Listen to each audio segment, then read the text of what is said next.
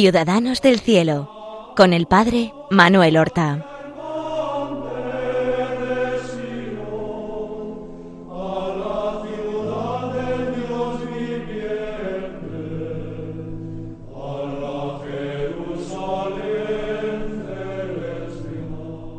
Muy buenos días. Vamos a dar comienzo a una nueva emisión de nuestro programa Ciudadanos del Cielo vamos a seguir el hilo de la historia y el recuerdo de las virtudes que practicó este gran santo que tanto influjo ha tenido en la historia de la Iglesia, en la historia de la espiritualidad, en la historia de la pedagogía, en la historia de las misiones, que es San Ignacio de Loyola. Nosotros lo dejábamos en un curioso lugar en nuestro anterior programa, en la cárcel en Salamanca, a donde habían acudido también sus compañeros. Una señora fue a verla, a verle allí a la cárcel, y se lamentaba y se quejaba de lo que el pobrecito estaba sufriendo entre rejas. Y entonces Ignacio inmediatamente la cayó y la reprendió. Y le dijo, por lo que está diciendo, quiere decir que usted no querría estar en absoluto en la cárcel. ¿Y esto qué significa? Pues, ¿le parece tan malo la prisión? ¿Se la padeció incluso nuestro Señor Jesucristo? ¿Es que usted no quiere ser presa por Dios? Y terminó diciendo, pues yo le digo que no hay tantos grilletes ni cadenas en Salamanca que yo no querría más por amor de Dios y de esta manera lo cayó. La sentencia que se dio fue una sentencia de absolución. No había ningún tipo de error, ni un comportamiento malo, no hay herejía, nada.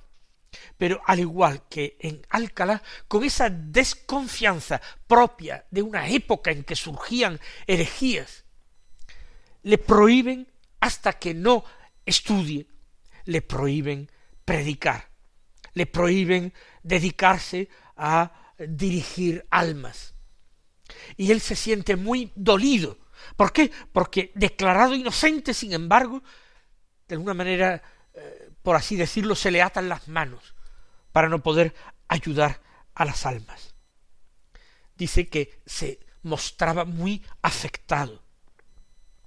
Y añadió que él cumpliría exactamente la sentencia pero la cumpliría mientras estuviera en la diócesis de Salamanca, pero que después no. Y por eso, recuerden, era verano, lo medita con sus compañeros y deciden que van a hacer sus estudios, en Salamanca no han podido estudiar nada, van a seguir sus estudios o van casi a comenzarlos, porque en Alcalá, aunque estuvieron año y medio casi, tampoco aprovecharon demasiado pues que irán a París. Ignacio piensa que es mejor, porque no conociendo la lengua del lugar, no va a poder, aunque él quiera, hacer tanto provecho a las almas predicando o enseñando doctrina cristiana. Entonces se va a tener que dedicar más a los estudios. Es una forma de controlar o moderar su ímpetu apostólico. Aparte de que París era una grandísima universidad con multitud de maestros, con muchísimos estudiantes, y París, una ciudad muy grande, nada que ver con Alcalá de Henares o con Salamanca, y por tanto podría pasar también más desapercibido si él pudiera hacer allí algún apostolado. Deciden finalmente que, eh, estando dado lo peligroso y difícil del viaje, hay continuos enfrentamientos entre ya el Carlos I con el rey de Francia, que es Francisco I, hay guerras que se suceden, ya ha habido la guerra de Navarra, por la cual Francia, que quiso intervenir y impedir que Navarra se incorporara a la corona española, lo perdió. Pero Francisco I no cejó en el empeño de intentar molestar, de intentar incomodar lo posible a ese poder fuerte que tenía el sur que era España. Por tanto, deciden los compañeros que por delante va a ir Ignacio de Loyola. Y que cuando él esté ya allí y acomodado les escribirá para que ellos acudan también a París y continuar allí su fraternidad y también estudios. Y sin más, emprende camino Ignacio, pero se dirige de nuevo a Cataluña. De allí, de Cataluña, él va, partirá hacia París, pero en Cataluña quiere verse con sus amigos y bienhechores.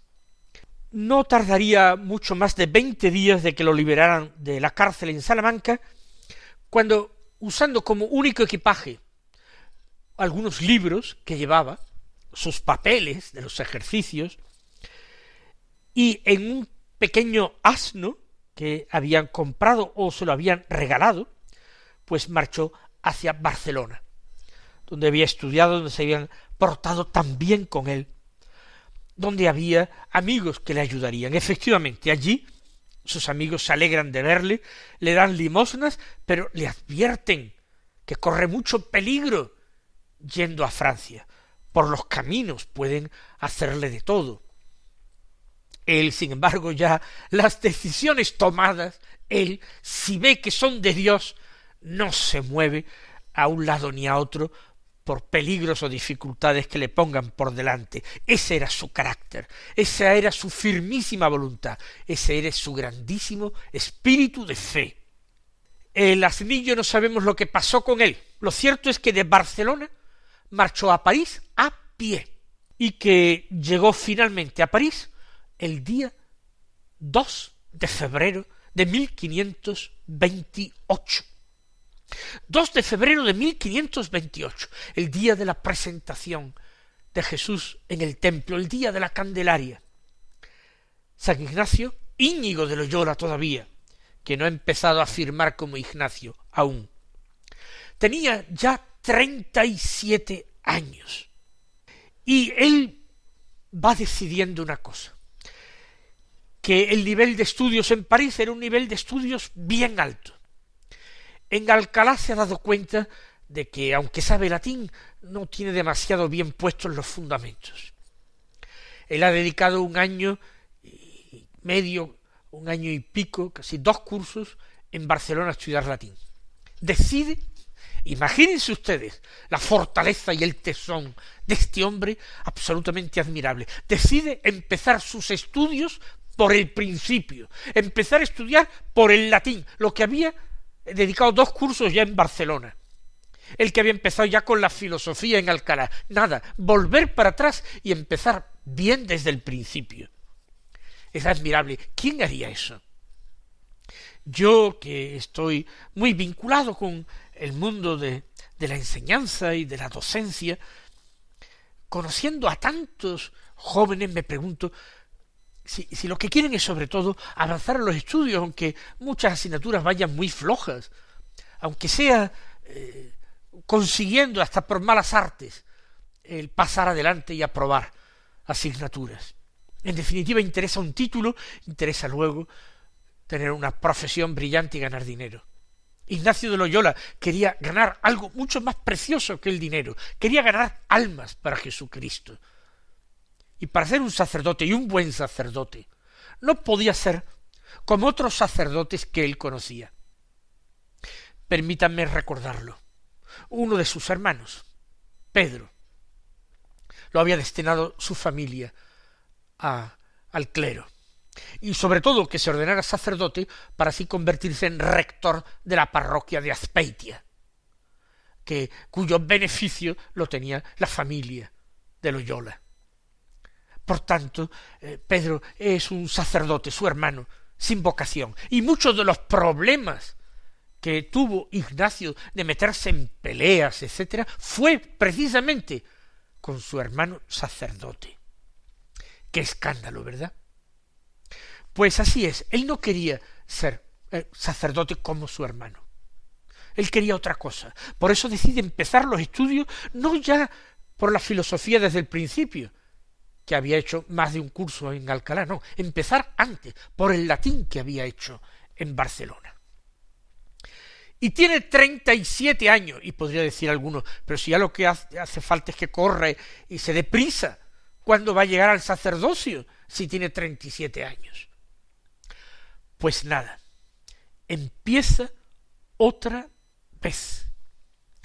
Y dice que durante un año y medio había llegado en febrero el final de ese curso y el siguiente final de ese curso, que era curso 27 y 28, pero él llegó en febrero del 28, y todo el curso 28-29 a estudiar otra vez humanidades. Y dice él que estudiaba con los niños, y tenía 37 años, estudiaba con los niños, pasando por el orden y manera de París, con la pedagogía y la exigencia de París.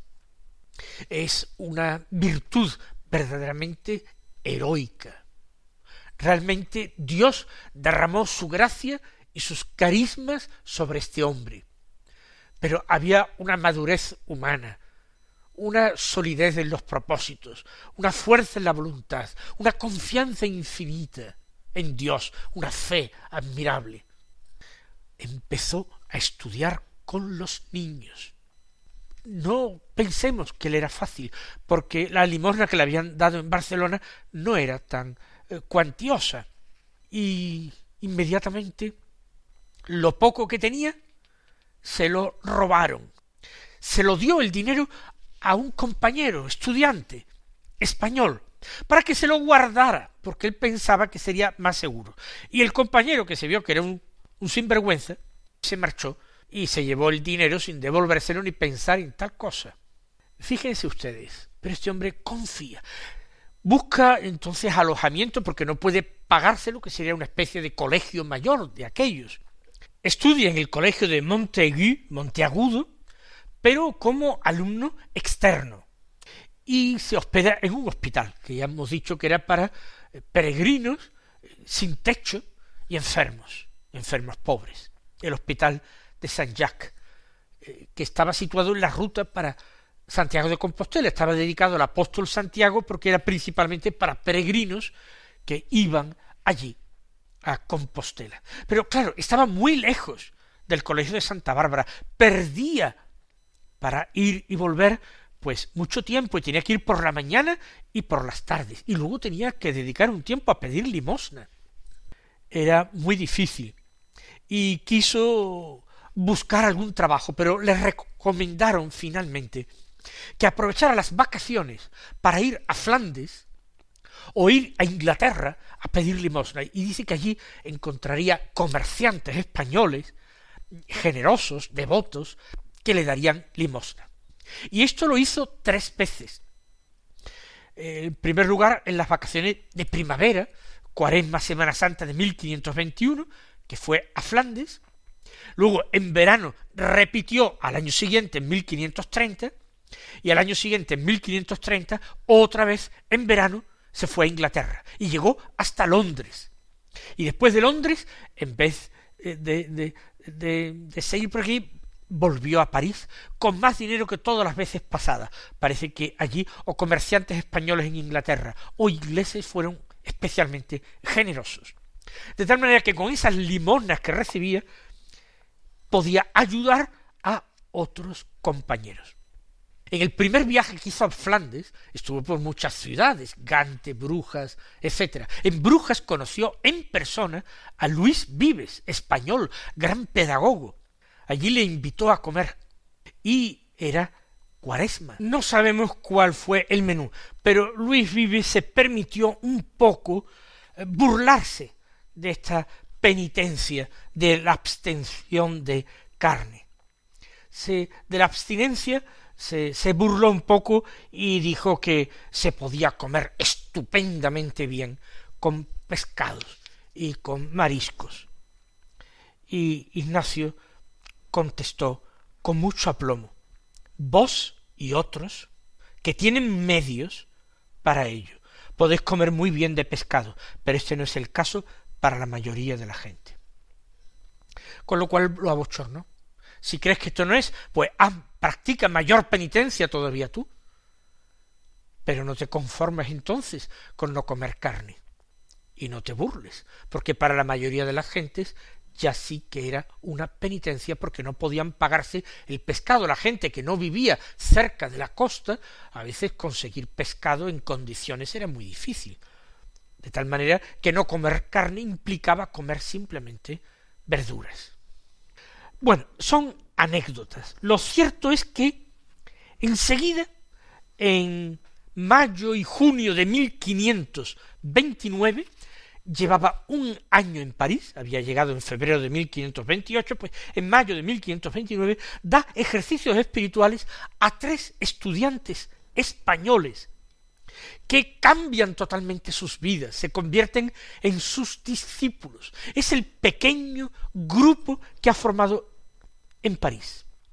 Se llamaban Juan de Castro, Pedro de Peralta y Amador del Duañen. Castro era de Burgos, eh, Peralta era toledano y Amador era vasco, como Ignacio. Y el grupo que había dejado Ignacio en Salamanca y había marchado para prepararles el camino. ¿Nos olvidamos de ellos? De ninguna manera. De ninguna manera. Ignacio les escribe, pero sin respuesta. Ellos se fueron enfriando. Ignacio era el que alentaba al grupo, el que lo encendía en el amor de Dios, y cuando él se marchó, todos fueron terminando por desanimarse. Calixto de Sá, ¿se acuerdan ustedes? Arteaga, Cáceres y Juanico. De algunos de ellos sabemos qué pasó. De Juanico, por ejemplo, no sabemos más qué fue de él. Pero Calixto de Sá llegó a irse a América, primero con una idea evangelizadora, dice con una mujer devota, pero como daban qué hablar, la relación que tenía con esta mujer, tuvo que volverse a España. Pero luego se marchó otra vez, pero para comerciar, y se hizo rico, ganó dinero y volvió a España otra vez enriquecido. Dice, pero ya con unas ideas totalmente distintas de las que tenía al principio. Vivir una vida completamente distinta. Se frustró ese grupo que se había formado en Barcelona, que habían seguido juntos en Alcalá, que habían continuado con Ignacio en Salamanca. Pues ya a París no fue ninguno de ellos. Pero este aquí que Ignacio al año ya tiene tres seguidores, Juan de Castro, Pedro Peralta y Amador del Duayen.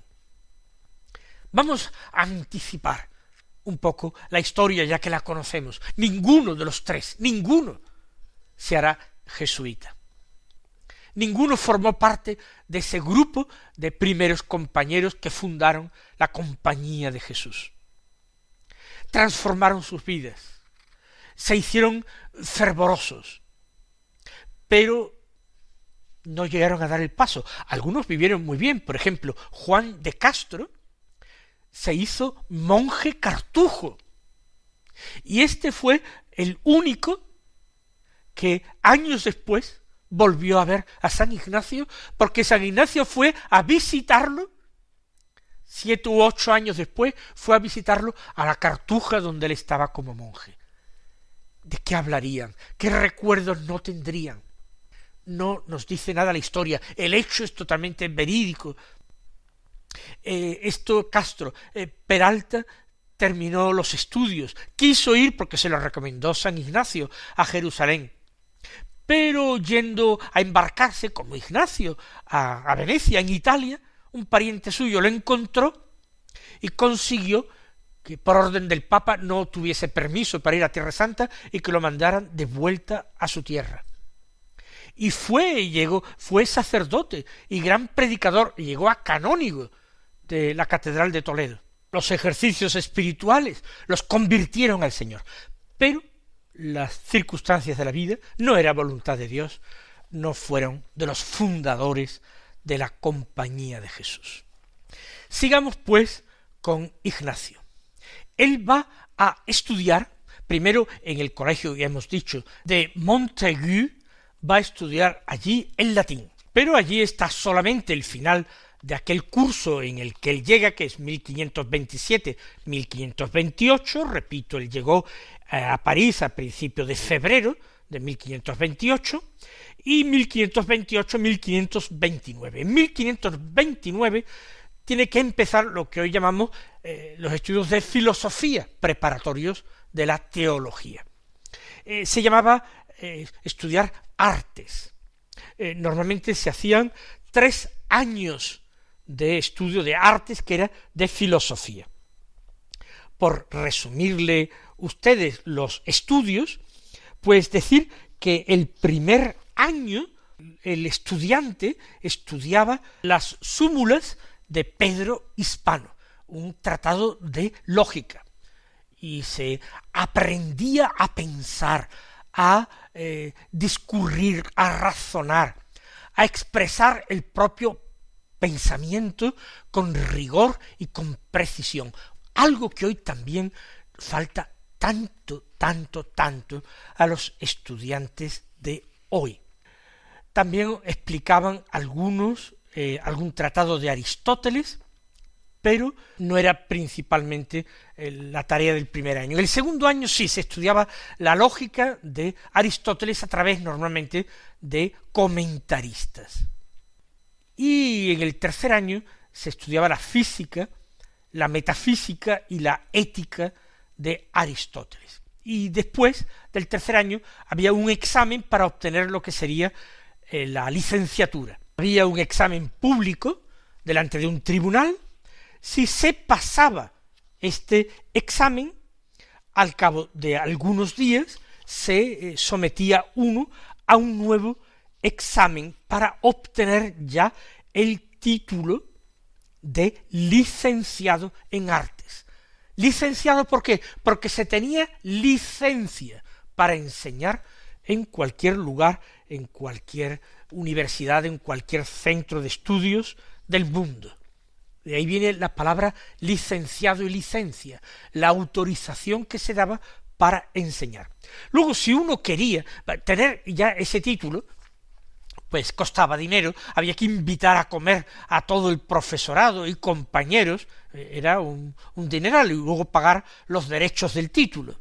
Ignacio lo conseguirá, no adelantemos acontecimientos, sino que ya en el próximo programa hablaremos de la vida decisiva de Ignacio durante más de cinco años en el Colegio de Santa Bárbara, interno, donde estudiará tres años de filosofía y dos al menos de teología, y donde conocerá a esos amigos que se convertirán con él en los fundadores de la Compañía de Jesús. Hasta entonces, hasta la próxima semana, recibid la bendición del Señor.